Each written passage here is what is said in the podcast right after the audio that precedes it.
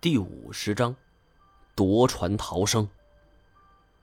我们这一路不停歇，穿行了半个多小时后，才停下歇息。等喘匀了气儿，我问太前怎么找到我的。原来自从我们到了毛头镇，太前就一路跟着我，只是觉得没什么现身的机会。而我与包大根的对话，他当时就躲在船舱外边。听的是清清楚楚。听他如此说，我倒是后悔当时没有反抗了。反正练武十年的小五也不是太前对手。我问太前下一步该怎么办，太前反过来问我的意图。我曾多次想过，只要能逃脱，自己就回到云南，永远不再管这摊事儿了。不过太前既然出现了。我换了一个方法，反正有这个战神在，我也不怕麻烦。要不怎么说人之初性本贱呢？我只想了两秒钟，跟他们寻龙。本以为我如此说，太贤会阻拦，但他只是点点头。虽然说我要去寻龙，但其实目的也只是满足自己的好奇心，想看看这种传说中的生物。究竟是什么模样？不过有一个难题，目前我们只知道龙可能会在上游，但到底在什么地方，我们心里也没底。而且这一去很可能会扑空。但一想到太前会在我身边，也不管那么多了，甚至想起来还有一丝的刺激。你会爬树吗？太贤忽然问了我这么一句话，嗯，我一愣，忽然听到有人的脚步声，还有一个人在骂骂咧咧的：“操，让老子找到他，大卸八块！”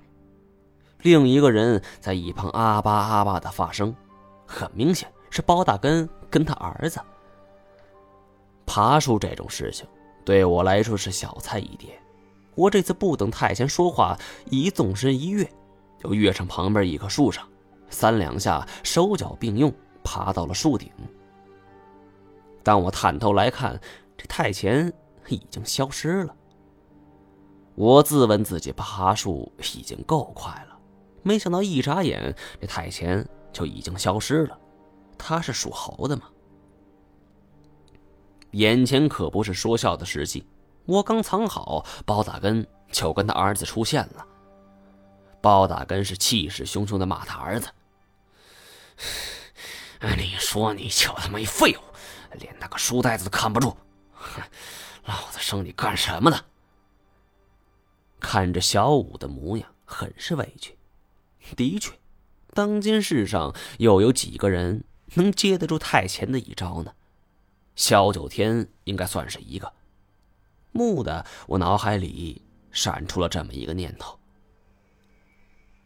父子二人，一个骂骂咧咧，脏话不断；一个沉默寡言，满腹委屈，朝着丛林的深处走去。等他们离开一段时间，我见旁边树叶涌动，跳下来一个人，正是太前。他招呼我下去。等我跳到地面上，他才说：“走，咱们去开船。”真亏他想得出来呀！这样一来，包氏父子。就只能靠十一路了，好一招调虎离山！我俩是抓紧这个机会，就跑向了岸边的船只。以前胡延梦教过我们一些开船方面的知识，而且以前我去湄公河的时候也学过一些，这些驾驶知识都是触类旁通，一点就透。当船只响起轰鸣的马达声，划破夜空的宁静，朝着上游驶去的时候。我回头看见了追出来的包氏父子，尤其是包大根，气得直跳脚，看得我是哈哈大笑。好久，心情不会如此放松了。我开船的时候，甚至哼起了歌，而太前则擦拭着匕首，一言不发。我问他为什么没有提议回云南呢？太贤说：“这几天他跟着我，同时也在调查崔中原和崔月。他发现崔中原并不简单。一说这个，我也想起来了，崔中原招招打我七寸，明显背后有高人指使，只是我并不知道这个人是谁。我觉得，这个人更像是指使崔中原来找你，寻龙的结果很可能是你俩一起死，从而让这个人得利，所以，我们有必要去看一看。我点点头。这个人会是谁？你觉得会是严显江吗？太监摇了摇头，闭上眼睛，靠墙睡着了。我不知道他是摇头还是不知道，还是不想说。不过有他在，心情明显放松了很多，沿着江水继续前行。虽然包大根这一次。准备的很充分，船上干粮和水都很充足，但是我并不知道有关水怪传说的地点究竟在哪，只好一路打听。这样一来，效率反而十分低下。不过我倒不害怕他们，毕竟有太前在呢。就算是来二十个包氏父子，我也不害怕。在江面上行驶了四五天。我们在一处小渔村停靠，除了干粮之外，我还想购买一些装备。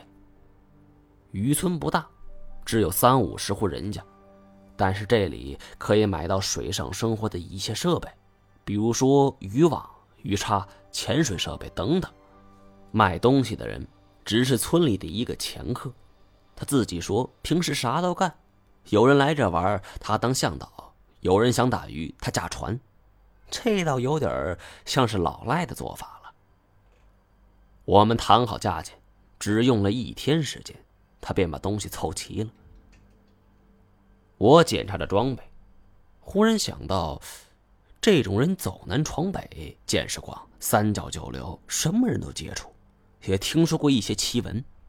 于是问他有没有听说过这附近有过水怪的传闻。那人听我如此发问。这话匣子也就打开了。